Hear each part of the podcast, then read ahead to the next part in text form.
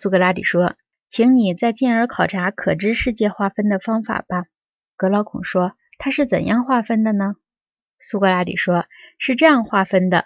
这个世界划分成两个部分，在第一部分里面，灵魂把可见世界中那些本身也有自己的影像的实物作为影像。研究只能由假定出发，而且不是由假定上升到原理，而是由假定下降到结论。在第二部分里，灵魂相反，是从假定上升到高于假定的原理，不像在前一部分中那样使用影像。”而只使用理念，完全用理念来进行研究。格劳孔说：“我不完全懂你的意思。